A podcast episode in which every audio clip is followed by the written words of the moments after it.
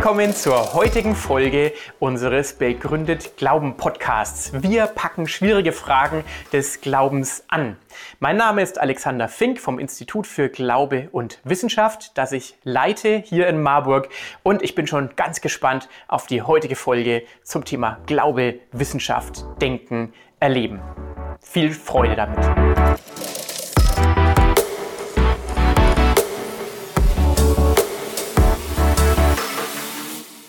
Heute haben wir einen Gast bei uns und zwar ist das Herr Professor Ralf Bergmann von der Universität Bremen und er hat ein besonderes Buch geschrieben, das sich mit dem Verhältnis zwischen christlicher Religion und der Physik beschäftigt. Er ist aber ganz normaler Experimentalphysiker im Bereich angewandte Optik. Aber trotzdem gibt es dieses Buch hier, Gott und die Erklärung der Welt. Und es ist eigentlich so ein Thema, wie kann eigentlich ein Physiker, der sich nun wirklich mit der Physik durch und durch auskennt, wie kann er das vereinbaren mit seinem christlichen Glauben? Darüber werden wir heute reden. Zunächst etwas zum Hintergrund von Herrn Bergmann. Er hat studiert in Freiburg und Heidelberg und dann seine Diplomarbeit an dem Fraunhofer Institut für Solare Energiesysteme, also Photovoltaik ist das in Freiburg gemacht, hat seine Doktorarbeit dann am Max-Planck-Institut für Festkörperforschung in Stuttgart gemacht und ist dann nach der Promotion für zwei Jahre nach Australien gegangen, auch in die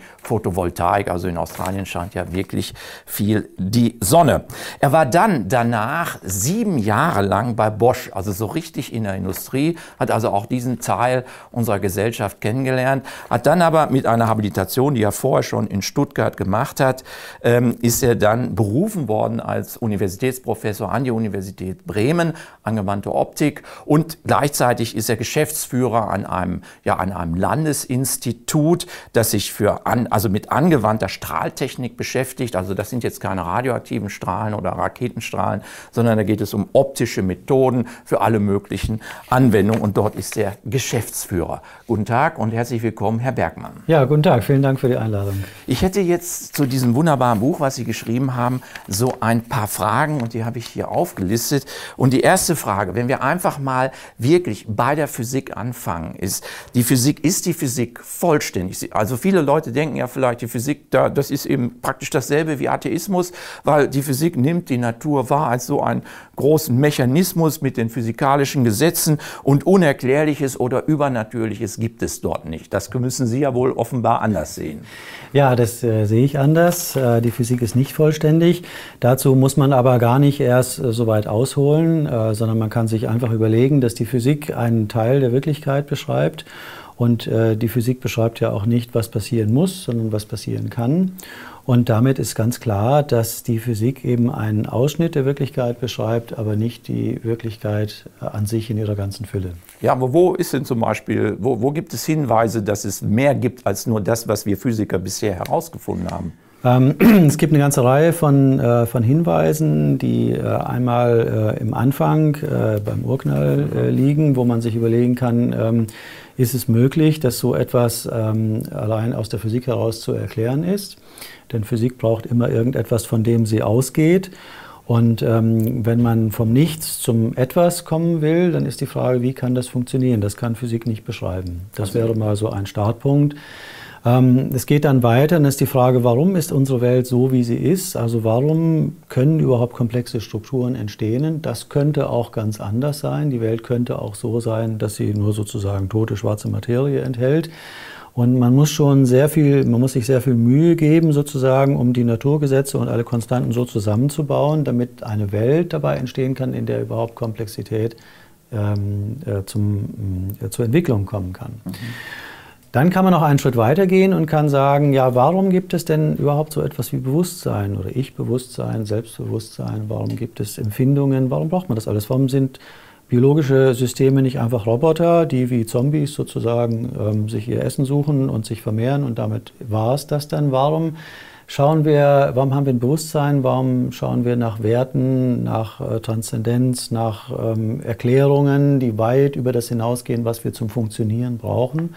Und daran sieht man schon, äh, dass die Welt eine ganze Menge Facetten enthält, die so in der Physik nicht äh, inkludiert sind. Ja, meinen Sie jetzt, dass das menschliche Bewusstsein nicht in den physikalischen Gesetzen irgendwo seine Wurzeln hat? Äh, ja, also erstmal allgemein ähm, versucht man ja in der Physik äh, sozusagen objektive Tatbestände zu beschreiben. Da passt das Subjektive, also das Erleben und Empfinden, äh, eigentlich nicht so richtig rein. Mhm.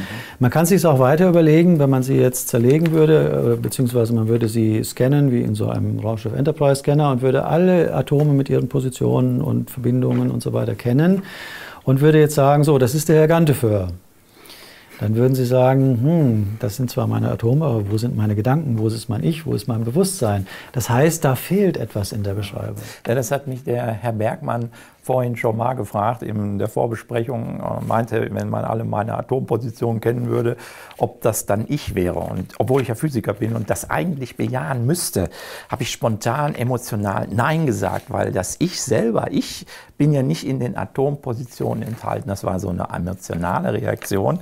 Aber natürlich emotional oder vielleicht doch emotional ist ja ein Teil der Realität. Gut, bei der Physik hatten Sie erwähnt, dass man sich eben fragen kann, neben der Ursache für den Urknall, was natürlich offensichtlich ein Problem der Physik ist, also der Anfang des Anfangs. Ähm, aber dann gibt es diese Feinabstimmung des Universums und darüber hatten wir ja schon Videos gemacht, dass also eine ganze Menge Naturkonstanten wirklich genau so sind. Wenn die ein bisschen anders wären, dann gäbe es uns als Menschen nicht, sondern dann wäre das Universum ganz kurzlebig oder vollkommen dunkel oder sonst was. Und das ist so ein Punkt. Das heißt, Sie meinen, dass Gott dieses Universum so geschaffen hat, damit es Menschen geben kann. Ja, das, äh, das ist meine Aussage. Ähm, man braucht ein sehr fein austariertes Gleichgewicht zwischen den verschiedenen Kräften der Gravitation, der elektromagnetischen Kraft, den Kernkräften, damit eben es Strukturen geben kann, die komplex werden. Dabei geht es nicht darum, dass wir einfach ein bisschen kleiner oder ein bisschen größer sind, sondern da geht es darum, dass wir überhaupt komplexe Strukturen bilden können. Und jetzt gibt es Leute, die sagen, naja, das wird man irgendwann rausfinden. Dann gibt es ein vereinigtes äh, Gesetz, äh, das alle Gesetze, äh, das alle Wechselwirkungen erklärt. Da muss man aber auch dann wieder bestimmte Dinge, man wird bestimmte Dinge finden, die dann eben so sind. Und dann wird auch wieder die Frage sein, warum sind die denn jetzt so? Also wenn man alle vier Kräfte zurückführen kann auf eine, dann wäre auch wieder die Frage, warum ist denn die jetzt so? Und dann gibt es Leute, die sagen, naja, es gibt ja Multiversen und da gibt es also ganz verschiedene Möglichkeiten, wie sich das gestalten kann. Ähm, auch da ist der Spielraum eng, weil wir inzwischen wissen, dass auch Multiversen einen Anfang haben oder der, der Multiversen-Generator sozusagen einen Anfang hat. Und ähm, da haben wir wieder die gleiche Frage nach dem Schöpfer und wir haben auch wieder die Frage, was für Eigenschaften hat denn dieser Multiversen-Generator? Der muss nämlich auch bestimmte Eigenschaften haben, um die richtigen Universen zusammenzubringen. Und deshalb wird man wahrscheinlich diese Frage nicht los. Ja, also ich stimme Ihnen da in jedem Punkt zu.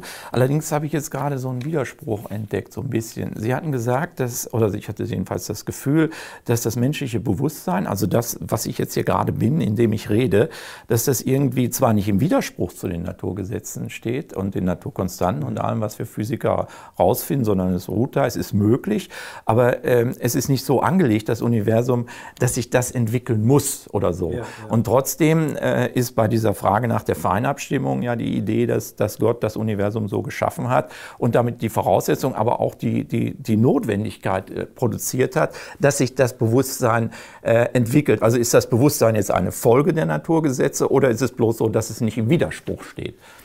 Also man muss ja unterscheiden zwischen Notwendigkeit und Möglichkeit. Es gibt kontingente Ereignisse, die passieren können, aber nicht passieren müssen. Mhm, und äh, genau. ich würde es so einschätzen, dass äh, mit dem Feintuning, also mit dieser Feinabstimmung, ähm, so etwas, äh, die Voraussetzungen gegeben sind, aber es muss nicht passieren. Mhm. Und äh, dann wäre eben zu klären, wie dieses Bewusstsein jetzt ins Spiel kommt und wie es sich verhält zu den natürlichen Strukturen. Da wären wir dann bei der Frage nach der Offenheit der Zukunft. Also es gibt ja die Idee, dass die, die Welt wie so ein Uhrwerk ist, oder ich bezeichne es mal wie eine Dampfmaschine, die man loslaufen lässt und dann läuft es und es ist klar, wohin es läuft. Das würde aber bedeuten, dass wir gar keine Freiheit haben zu entscheiden, wir haben keine Verantwortung und dann auch keine Schuld, weil die Zukunft festliegt. Ja, ja. Wie sehen Sie das denn? Ähm, also das geht zurück auf äh, Laplace, der den Laplace'schen Dämon erfunden hat. Das ist eine, äh, eine Figur, die äh, in der Lage ist, wenn sie alle Anfangsbedingungen des Kosmos kennt oder Bedingungen zu irgendeinem Zeitpunkt, dann vorausberechnen kann, ähm, was in Zukunft passiert. Wenn das so wäre, dann wäre seit dem Urknall klar, dass wir hier uns irgendwann versammeln. Es wäre klar, welche Fragen Sie stellen. Es wäre klar, welche Antworten ich gebe. Es wäre also alles determiniert. Und es scheint so zu sein, dass die Welt so angelegt ist, dass sie eben eine Offenheit für Kontingenz bildet, dass eben nicht alles festgelegt ist. Und Anhaltspunkte dafür sieht man in der Quantenmechanik, sieht man auch im deterministischen Chaos, also in der Unwägbarkeit zum Beispiel des Wettergeschehens. Und äh, das heißt, die, die Welt ist nicht nur so gemacht, dass sich komplexe Strukturen bilden können, sondern sie bietet auch bestimmte Freiheiten, die dann ermöglichen, dass wir eben nicht äh, sozusagen programmiert sind, bestimmte Dinge zu tun, sondern dass wir Freiheiten haben, diese Welt auch zu gestalten. Das ist also nochmal etwas, was sozusagen obendrauf liegt auf dieser mhm. Ebene, die eben komplexe Strukturen hervorbringen kann. Mhm. Aber Sie würden komplexe Strukturen, da würden Sie das menschliche Bewusstsein als die höchste Ebene der Komplexität, die bisher erreicht wurde, also zumindest innerhalb der, des Universums, also Gott mal ausgenommen natürlich, ähm, also als die höchste Entwicklungsform ansehen vom bekannten Universum? Also zunächst mal würde ich sagen, das Gehirn ist die komplexeste mhm. Entwicklungsstufe. Wie dann das Bewusstsein funktioniert, das wissen wir ja nicht. Da gibt es ja verschiedene Antworten darauf. Und ähm, da möchte ich jetzt auch den, äh, der Philosophie des Geistes nicht zu sehr das Wort reden, weil das auch nicht mein Fachgebiet ist, aber es zeigt sich, da ist eine Lücke und diese Lücke ist nicht trivial. Also es ist eine Lücke, über die Philosophen und Neurowissenschaftler seit Jahrzehnten nachdenken und es scheint da irgendetwas zu geben, was so rein materiell, äh, naturalistisch nicht so richtig zusammenpasst. Dann könnten Sie diese Lücke nochmal erklären? Wozwischen ist das jetzt die Lücke? Äh, die, die Lücke zwischen einem Funktionieren von Strukturen, die zum Beispiel äh, richtig reagieren auf optische Reize, damit ich weiß, wenn ich einen Tiger sehe, muss ich weglaufen oder wenn ich das oder das sehe, dann muss ich irgendwie reagieren. Okay. Das sind Sachen, die kann man allein aus Anpassungsvorgängen sich erklären aber dass das Ganze auch noch mit einem Bewusstsein ausgestattet ist und mit der Frage nach, ähm, nach abstrakten ähm, Fragestellungen oder Strukturen, das ist etwas, was die Evolution eigentlich nicht braucht. Und das ist die Frage, wie, woher kommt das und wie spielt das zusammen mit der naturalistisch beschreibbaren Welt? Also etwas jenseits dessen, was man auf der Basis der Naturgesetze äh, erwarten würde. Das würde ich eigentlich auch so sehen. Aber ich habe so mit dem christlichen Glauben oder überhaupt mit dem Glauben so ein äh, grundsätzliches Problem. Sagen wir mit dem Glauben an einen ansprechbaren Gott, dem ich, äh, den ich anflehen kann, mit dem ich kommunizieren kann. Ja. Weil ich habe jetzt als Physiker gelernt, wie unermesslich groß äh, das Universum ist, also welche gigantischen Zeiträume, ja. wie viele Galaxien oder gar Sterne und Planeten es gibt, auch in der Welt des ganz Kleinen, wie, wie komplex und wie fremdartig die Physik im Nanometer- oder im Subnanometerbereich ist. Also die Welt ist so unendlich viel größer als wir und die Menschheit mit ihrer winzigen Erde, also so winzig, das kann man sich gar nicht vorstellen, die beansprucht jetzt, dass sie mit einem Wesen, was das ganze Universum umfasst und vielleicht auch jenseits der Zeit steht, dass es mit diesem Wesen wie du und ich kommunizieren kann. Ist das, oder müsste dieser Gott nicht, wenn er allumfassend ist, fremdartig sein? Da kann ich das Argument nicht ganz nachvollziehen, denn äh, Gott ist nicht ein Teil der Schöpfung, ist nicht ein Teil der Natur, der irgendwie an Längenmaßstäbe oder Zeitmaßstäbe oder sowas mhm. gebunden ist, sondern er ist eben auch der ganz andere. Und ich sehe keinen Widerspruch darin, dass dieser ganz andere, der ganz andere Möglichkeiten hat und ganz andere sagen wir auch Einblicksmöglichkeiten und Reaktionsmöglichkeiten hat, dass der ein Problem damit haben sollte, äh, mit menschlichen äh, Wesen zu kommunizieren. Okay. Die, ähm, sagen wir, die, die äh, frühen Astronomen, die hätten gesagt, die unglaubliche Größe des Universums, von der sie ja damals nur einen winzig kleinen Teil gesehen haben, ist, äh, zeigt die Größe Gottes an, die Majestät Gottes. Das zeigt also, wie großartig Gott ist und wir können damit kommunizieren. Und es ist ja dann die Entscheidung, ob dieser Gott mit uns kommunizieren will. Nicht, ob er es kann, weil Gott ist allmächtig und Gott hat andere Möglichkeiten. Und wenn er will, wenn er sich dafür entscheidet, dann kann er das auch. Und warum soll er das nicht tun? Ja, okay, das äh, äh, leuchtet mir ein. Also ich hatte jetzt diese Vorstellung, wenn das Bewusstsein, also nehmen wir an, wir hätten jetzt diese ganzen Sterne und Galaxien und so weiter und man würde sowas wie eine Komplexitätsskala einführen, dann würde die Erde mit den menschlichen Bewusstseinen so rauspieken. Also jetzt könnte es natürlich ja, auf anderen Planeten auch noch intelligentes Leben geben, aber jedenfalls bei uns piekt das so raus und vielleicht wäre das eben für Gott besonders sichtbar oder so sowas wie ein Entwicklungsziel oder was oder eine Freude oder so. Ja, also ich gehe davon aus, dass Gott die Welt gemacht hat ähm, oder ein, also eingerichtet hat oder ins, ins Leben gerufen hat, äh, um eben diese Möglichkeit zu ah. schaffen, dass intelligente Wesen auf ihr leben. Mhm. Und ähm, wenn man vom, ähm, vom biblischen ähm, Selbstverständnis ausgeht, dann möchte Gott Kontakt mit Menschen haben. Also er möchte Gemeinschaft haben mit Menschen und hat eben die Struktur des Universums so gemacht, dass das möglich ist. Mhm. Okay, ja, das leuchtet mir auch ein.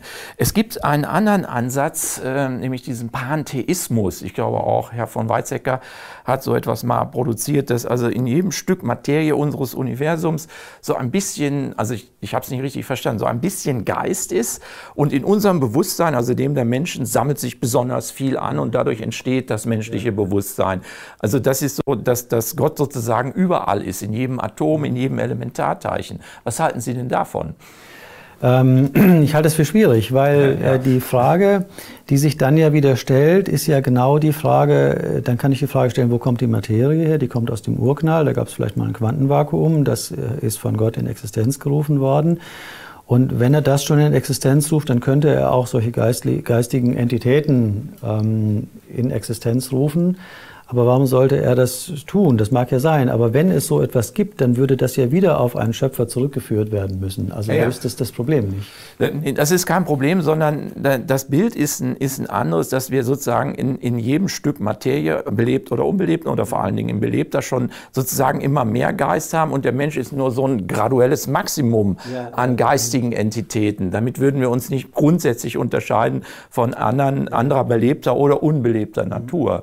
Aber das, das ist nicht das, was Sie glauben. Äh, nein, davon, davon würde ich nicht ausgehen. Ähm, ich gehe davon aus, dass äh, Gott die Welt in Existenz gerufen hat und auch das Bewusstsein des Menschen, das ist das berühmte äh, Gott äh, haucht dem Adam seinen Geist ein. Das hat ja eine sehr, äh, das hat ja eine sehr einen hochsymbolischen Charakter sozusagen. Ja. ja. Mhm. Da wird etwas reingelegt in den Menschen, was sozusagen ein Stück weit aus einer anderen Welt kommt, wie auch immer man das genau äh, beschreiben will.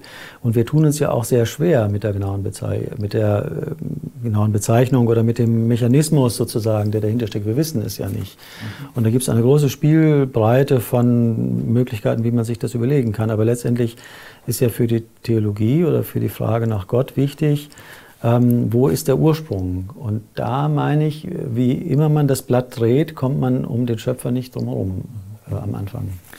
Äh, nochmal zu der Besonderheit unseres Bewusstseins.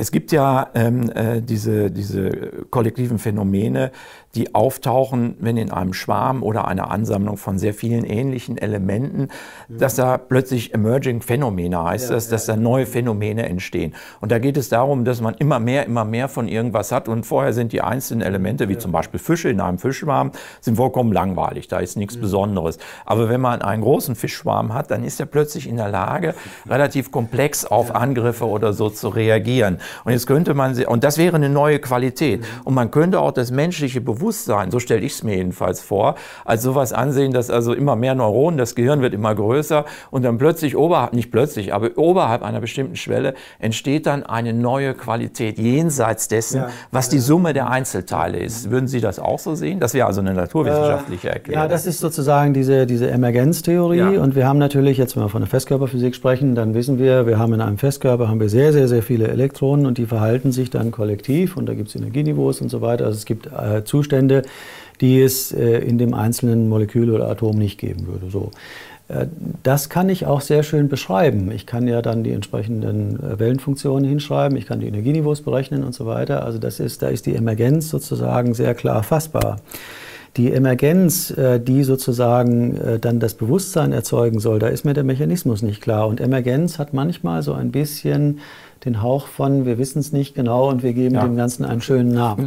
Ja. Es mag ja, es mag ja alles sein, ähm, aber ich glaube, die Frage, wie genau das Bewusstsein zustande kommt, ich denke, da wird es auch noch viele spannende äh, Ergebnisse dazu geben, die ist nicht ganz so wichtig wie die Frage, ähm, was dieses Bewusstsein überhaupt äh, ausmacht oder woher dieses Bewusstsein letztendlich kommt. Also Gott könnte es ja auch so angelegt haben, dass tatsächlich durch solche emergenten Prozesse ein Bewusstsein zustande kommt, nur wir verstehen es nicht. Das mag ja alles sein. Ja. Wichtig ist aber, dass, ähm, also jetzt vom christlichen Glauben her gesehen, dass äh, dort etwas Bestimmtes, Besonderes ähm, mit dem Menschen passiert, was ihn heraushebt in irgendeiner Weise aus der, aus der üblichen oder aus dem Rest der, der Umwelt. Und das scheint etwas Besonderes zu sein.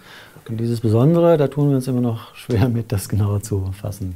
Ja, ich meinte auch mit äh, Emergenz oder diesem Emerging Phänomena, dass eine wirklich neue Qualität jenseits der normalen Naturgesetze entsteht, die man eben nicht auf der Basis ja. des Vorhandenen erklären kann.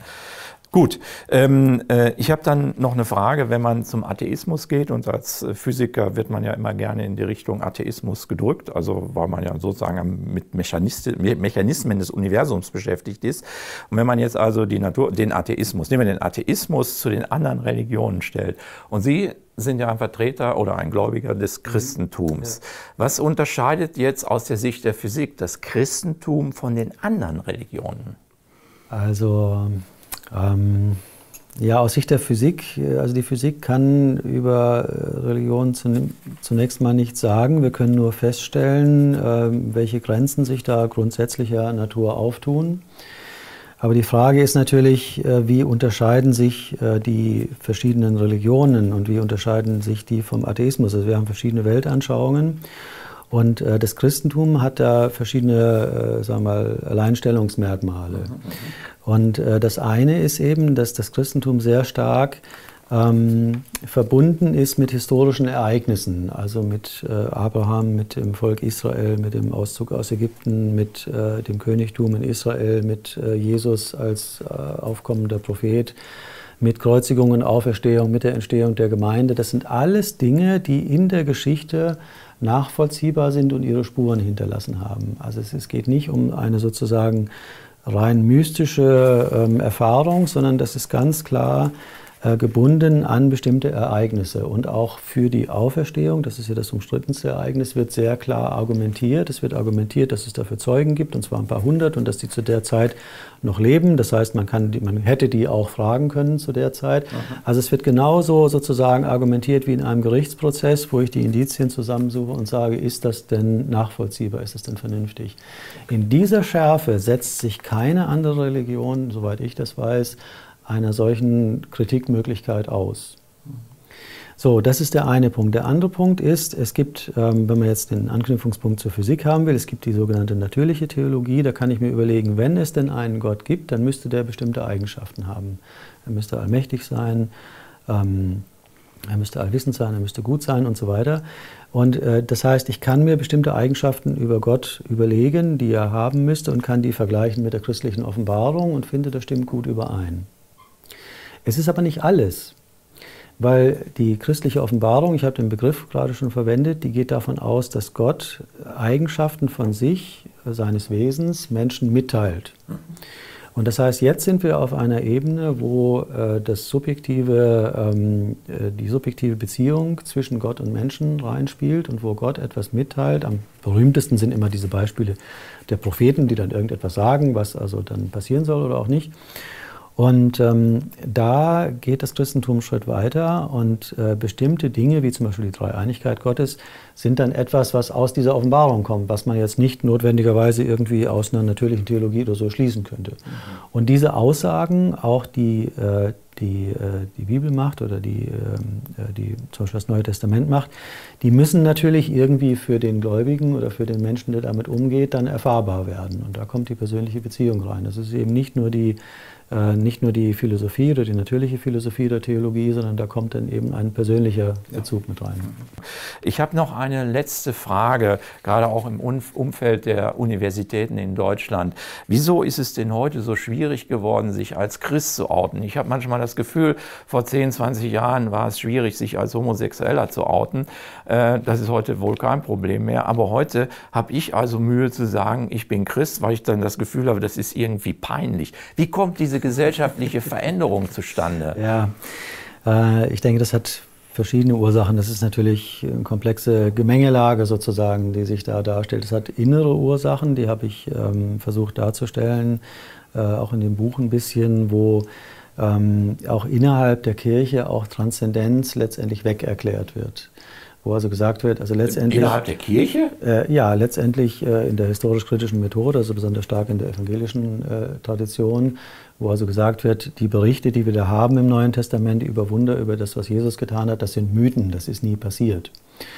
Und wenn man so einer Meinung anhängt, dann verliert das natürlich an Kraft, weil warum soll ich einem Mythos folgen? Der hat zwar irgendwie eine Aussagekraft, aber es steckt ja nicht sozusagen die, die wirkliche Substanz dahinter. Und dieses Denken, das ist zwar modifiziert worden und das gibt es in verschiedenen Variationen und auch lange nicht alle Leute glauben das, aber es hat dem Christentum doch viel an Kraft genommen, weil so die allgemeine Meinung ist, naja, also so richtig ernst nehmen kann man das nicht. Das kann man höchstens irgendwie so symbolisch nehmen und äh, alles andere ist ein bisschen dubios. Und das hat, glaube ich, zumindest im evangelischen Bereich, dem Evangelium viel Kraft gewonnen, weil die Leute dann sagen, naja, also entweder äh, genommen, entweder da ist was dran oder da ist nichts dran. Und wenn das so was Halbseidenes ist, warum soll man dann damit irgendwie Energie, äh, warum soll man dafür Energie äh, aufbringen? Sie meinen, das ist äh, diese, die, die, die Christ, das Christentum ist selber schuld. Es ist nicht von außen eine Veränderung. Das ist also von innen her eine, glaube ich, ganz äh, ähm, schwierige Situation. Das ändert sich auch wieder. Also in den letzten 10, 15 Jahren gab es auch viele christliche Philosophen, äh, die daran gearbeitet haben und die Vernünftigkeit des Glaubens aufgezeigt haben, auch diese Wunderaussagen und ähm, mhm. sagen, nein, das ist nicht nur Mythologie, das, da stecken auch Fakten dahinter. Ähm, aber das kommt jetzt erst wieder ähm, und es wäre interessant zu sehen, wie das dann in zehn Jahren aussieht. Vielleicht ist das dann ganz anders. Und das andere von außen her, äh, kamen natürlich auch viele Angriffe in dem Sinne, dass man versucht hat, so ein naturalistisches Paradigma über die Welt zu ziehen und zu sagen, wir haben durch eine physikalisch basierte naturalistische Erklärung, die also nur auf der Wechselwirkung von Naturgesetzen und Abläufen beruht, haben wir jetzt ein vollständiges Erklärungsmodell der Welt. Und das hat natürlich seinen Charme, weil sozusagen so eine vollständige Erklärung der Welt zu haben, das ist natürlich schick und da stört dann der Glaube so ein bisschen, weil das ist etwas, was man nicht so richtig greifen kann. Weil man kann Gott auch nicht festlegen. Gott handelt manchmal und manchmal nicht, aber er ist nicht wie jede, sagen wir, wie ja. auch Personen, nicht, äh, nicht determinierbar. Mhm.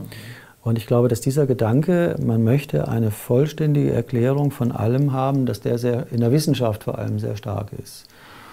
Und dann kommen natürlich andere äh, Dinge dazu, dass ähm, ja, man bestimmte Vorstellungen hat, wie Gesellschaften sein sollen. Ähm, zum Beispiel, dass Gleichheit erzwungen werden muss, also im, im sozialistischen Modell zum Beispiel. Mhm. Und da passt die Freiheit, die Gott gibt und die Vielfalt von Menschen und ihren verschiedenen Meinungen und Entscheidungen und auch ihrer Freiheit und ihrer Verantwortung nicht so richtig rein. Und Gott kann mit Freiheit umgehen und wir Menschen können mit Freiheit manchmal nicht so gut umgehen. Das war interessant. Äh, was hat dich, was hat Sie persönlich angesprochen? Was fanden Sie spannend? Teilen Sie uns das gerne auch mit über unsere sozialen Medien oder über unsere Webseite iguw.de. Da steht auch unsere E-Mail-Adresse und ein Kontaktformular. Wir freuen uns, von euch, von Ihnen zu hören und wir hoffen, uns bald wieder zu sehen.